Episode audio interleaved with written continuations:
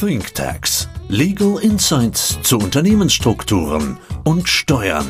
Und wenn man nur mit Steuern steuert, steuert man in die falsche Richtung. Nur zwei Dinge auf dieser Welt sind uns sicher. Der Tod und die Steuern. Steuern sind zwar nicht alles, aber alles ohne Steuern ist nichts. Heute ist es wieder soweit, eine neue Folge ThinkTax. Ich freue mich ganz besonders, dass wieder Pavel und Christoph hier mit im Studio sind. Hallo zusammen. Hallo. Hallo. Christoph, heute hast du einen Fall für uns dabei. Ja, mal etwas anders, abseits vom Steuerrecht. Wir haben einen Mandanten, der äh, hat einen Casinobetrieb und hat eigentlich eher keine steuerlichen Probleme, sondern hat anderweitige Probleme, indem er sagt, er möchte nicht, dass publik wird, dass er quasi der Eigentümer dieses Casinobetriebs ist. Also erstmal, er kommt aus einer relativ konservativen Region. Da ist quasi ein gewisser religiöser Einfluss, dass man nicht sagt, ja, sie, sie verleiten hier Menschen zur Spielsucht. Mm, das ist aber auch eher ein Nebenproblem. Er hat viel mehr Sorge, dass quasi seine Kunden, die es nicht mehr unter Kontrolle haben, irgendwann bei ihm vor der privaten Haustür stehen oder aber auch seine Kinder entführen. Und deshalb hat er sich gefragt, wie er quasi sich als ähm, wirtschaftlich Berechtigten dieses Casinobetriebs verschleiern kann. Also ihm geht es vor allem um das Thema Schutz der Privatsphäre. Genau. Ja, und mit einer schlichten GmbH-Lösung ist es natürlich nicht getan. Bei einer normalen GmbH, ähm, wenn er die gründet und darüber sein Casino betreibt, dann sieht man einmal den Jahresabschluss, dann sieht man im, im Unternehmensregister, Bundesanzeiger, dann sieht man, was er verdient. Dann sieht man im Handelsregister die Gesellschafter, das heißt, da sieht man auch namentlich, ähm, wer an der Gesellschaft beteiligt ist. Und in einigen Fällen habe ich schon erlebt, dass da sogar auch die private Anschrift in irgendwelchen Unterlagen im, ähm, im Handelsregister zu sehen war, sodass man sogar die Anschrift in Erfahrung bringen könnte. Und nicht zuletzt auch Transparenzregister.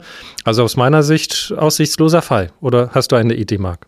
Zunächst einmal sprichst du genau das Problem an, was äh, sich hier stellt an der Stelle. Und das gilt für alle anderen Rechtsformen auch. Das kann die UG sein, die kleine Schwester der GmbH. Das kann aber auch die GmbH und Co. Sein. Auch bei der sehe ich, wer die Kommanditisten sind und Komplementärin ist. Selbst wenn die Komplementärin dann wieder eine GmbH ist, auch das, Pavel, hast du ausgeführt. Aus dem Handelsregister ist im Prinzip alles ersichtlich.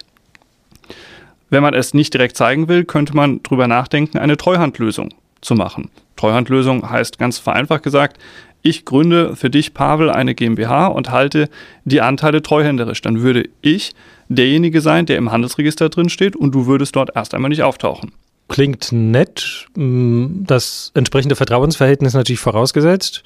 Das wird bei uns schwierig. Ja, klingt, ja, das stimmt. klingt aber auch für mich so nach Strohmann-Geschäft.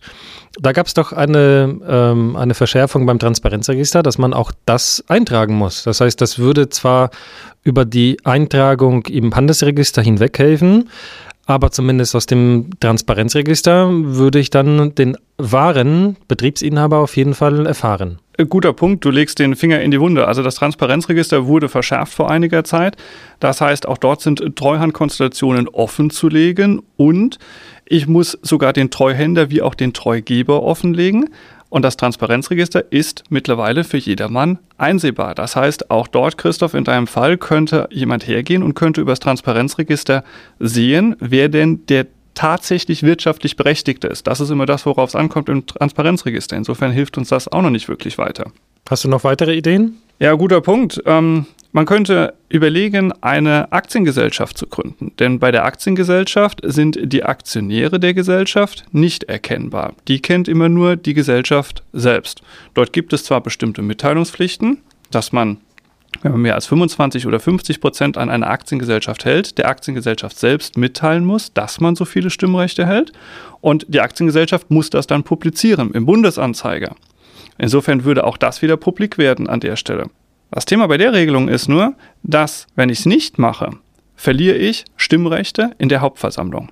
Die will dein Mandant Christoph natürlich sicherlich haben. Genau. Allerdings setzt diese Regelung immer voraus, dass ein anderer Aktionär sich darauf beruft, dass ich die Mitteilung nicht gemacht habe und deshalb kein Stimmrecht habe. Wenn ich aber alleiniger Aktionär bin, gibt es keine anderen Aktionäre Und auf diese Vorschrift kann sich niemand berufen. Das heißt, man könnte eine Aktiengesellschaft nehmen, müsste allerdings sehenden Auges dann sagen, ich verletze diese Rechtsvorschrift, aber dann würde man nicht erkannt werden. Okay, und hat das irgendeine Folge, dass ich gegen diese Veröffentlichungspflicht oder Mitteilungspflicht verstoße? Guter Punkt, das ist nicht Bußgeld bewährt. Das heißt, da droht mir nichts, sondern es wäre in der Tat der Stimmverlust auf der Hauptversammlung. Aber wie man so schön sagt, wo kein Kläger, da kein Richter. Wenn ich nur einen Aktionär habe, wäre das hinnehmbar. Es gibt noch eine andere Vorschrift, dass wenn jemand 100 Prozent der Aktien an einer Gesellschaft hält, muss man das im Handelsregister eintragen lassen. Das muss da vermerkt werden. Aber diese Vorschrift ist schon lange als zahnloser Tiger bekannt, weil auch dort droht kein Verstoß. Gut, Handelsregister, das würden wir auch mit dieser Treuhandlösung äh, beseitigen. Was ist aber mit dem Transparenzregister? Guter Punkt. Auch dort sind wir noch nicht weiter, weil beim Transparenzregister müsste natürlich wieder der tatsächlich wirtschaftlich Berechtigte offengelegt werden. Und wenn jemand 100 Prozent an einer AG hat, würde man ihn auch dort wieder sehen. Also das Transparenzregister macht uns an der Stelle viel kaputt. Das ist natürlich ein sehr ehrenwertes Ziel. Man will Geldwäsche vermeiden. Aber für die Konstellation, Christoph, die du mitgebracht hast, funktioniert das so einfach nicht. Eine Idee könnte aber sein, eine Stiftung darüber zeigen. Eine Stiftung hat keine Gesellschafter. Das haben wir, Pavel, in verschiedenen Konstellationen schon mal durchdiskutiert. Eine Stiftung ist ein losgelöstes Vehikel. Diese Stiftung gehört sich selbst. Weil ich keine Gesellschafter habe, kann ich auch keine Gesellschafter im Transparenzregister veröffentlichen. Dann habe ich natürlich folgendes Thema, dann suche ich nach anderen Leuten. Das Transparenzregister verlangt immer, die Leute zu identifizieren, die tatsächlich Kontrolle über die Aktiengesellschaft haben. Nur das kennt ihr. Wer darf denn eine Stiftung kontrollieren am Ende? Im Prinzip niemand. Das heißt, wenn ich dort ein Stiftungsratsgremium habe, was aus drei Leuten besteht und keiner kann sich durchsetzen alleine, dann habe ich keine natürliche Person, die die Stiftung kontrollieren kann. Wenn ich keine kontrollierenden Personen habe, gibt es eine weitere Spielregel, die sagt, dann gelten die Vorstände der Aktiengesellschaft als die sogenannten fiktiv wirtschaftlich Berechtigten. Und jetzt komme ich deiner Lösung, Christoph, relativ nah. Wenn man also eine Aktiengesellschaft nimmt und darüber eine Stiftung hängt und die Stiftung nicht kontrolliert wird, dann gilt, dann sehe ich aus keinem Trans, dann sehe ich aus keinem Handelsregister, wer dahinter steckt. Ich kann die Aktionäre nicht einsehen. Ich sehe nicht, dass eine Stiftung hinter der Aktiengesellschaft steht. Ich muss im Transparenzregister nicht offenlegen, wer die wirtschaftlich Berechtigten tatsächlicher Art sind, weil die habe ich nicht bei einer Stiftung, und gebe dann den Vorstand der Aktiengesellschaft als den sogenannten fiktiv wirtschaftlich Berechtigten an. Und wenn ich dort jetzt bei der Aktiengesellschaft noch einen Fremdvorstand einsetze, dann haben wir im Prinzip genau dieses Ziel erreicht, dass man deinen Mandanten nicht mehr dahinter erkennen kann. Super. Und ich kann natürlich den Jahresabschluss der AG sehen. Der wird natürlich weiterhin veröffentlicht aber die Dividenden, die von der AG an die Stiftung ausgeschüttet werden, und jetzt würde Christoph wahrscheinlich sagen 0,75 Prozent Steuern auslösen. Und die ganzen Erträge der Stiftung, die müssen nicht veröffentlicht werden, weil die Stiftung keinen Jahresabschluss aufstellt und den erst recht natürlich nicht veröffentlichen muss. Das heißt, was ich auf der Ebene der Stiftung erwirtschafte, das ist auch wiederum nur dem Finanzamt bekannt. So ist das. Und sie ist auch nicht konzernabschlusspflichtig. Das heißt, auch dort haben wir keine Poolung am Ende der AG, sondern wir sehen einfach eine AG als Betreiber des Casinos ohne dass man sehen kann, wer Aktionär ist, weil die Stiftung an sich nicht wirtschaftlich berechtigter sein kann, sondern immer nur natürliche Personen. Die habe ich aber nicht.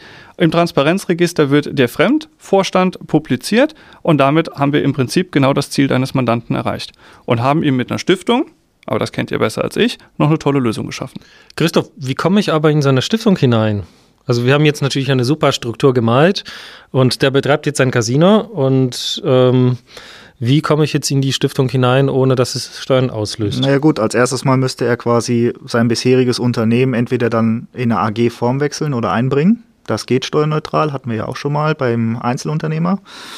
Ähm, dann hätte er zunächst die AG, hätte 100% der Aktien, wäre wohl dann auch kurzfristig, sofern die Meldung erfolgt, im Transparenzregister aufzunehmen.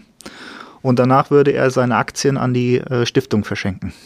Das würde erbschaftssteuerneutral möglich sein. Und äh, wenn er dann den entsprechenden Fremdvorstand bei der Aktiengesellschaft hat, würde er wieder aus dem Transparenzregister ausgelockt werden. Korrekt. Beziehungsweise ja. dann würde der Fremdvorstand dort eingetragen werden, anstatt ihm selbst. Und, und damit. Casinobetrieb ist von der Erbschaftssteuer befreit. Wenn ich aber Büroflächen für andere baue und vermiete, das ist wiederum nicht von der Erbschaftssteuer befreit. Ganz genau. Das soll mir jemand erklären, aber so sind die Spielregeln. Ja, äh, dann vielen Dank euch beiden. Das hat uns doch weitergeholfen. Dann haben wir doch eine Lösung für den Mandanten an der Hand. Und dann würde ich sagen, sprechen wir uns das nächste Mal. Vielen Dank. Sehr gerne. Herzlichen Dank euch. Bis zum nächsten Mal. Tschüss.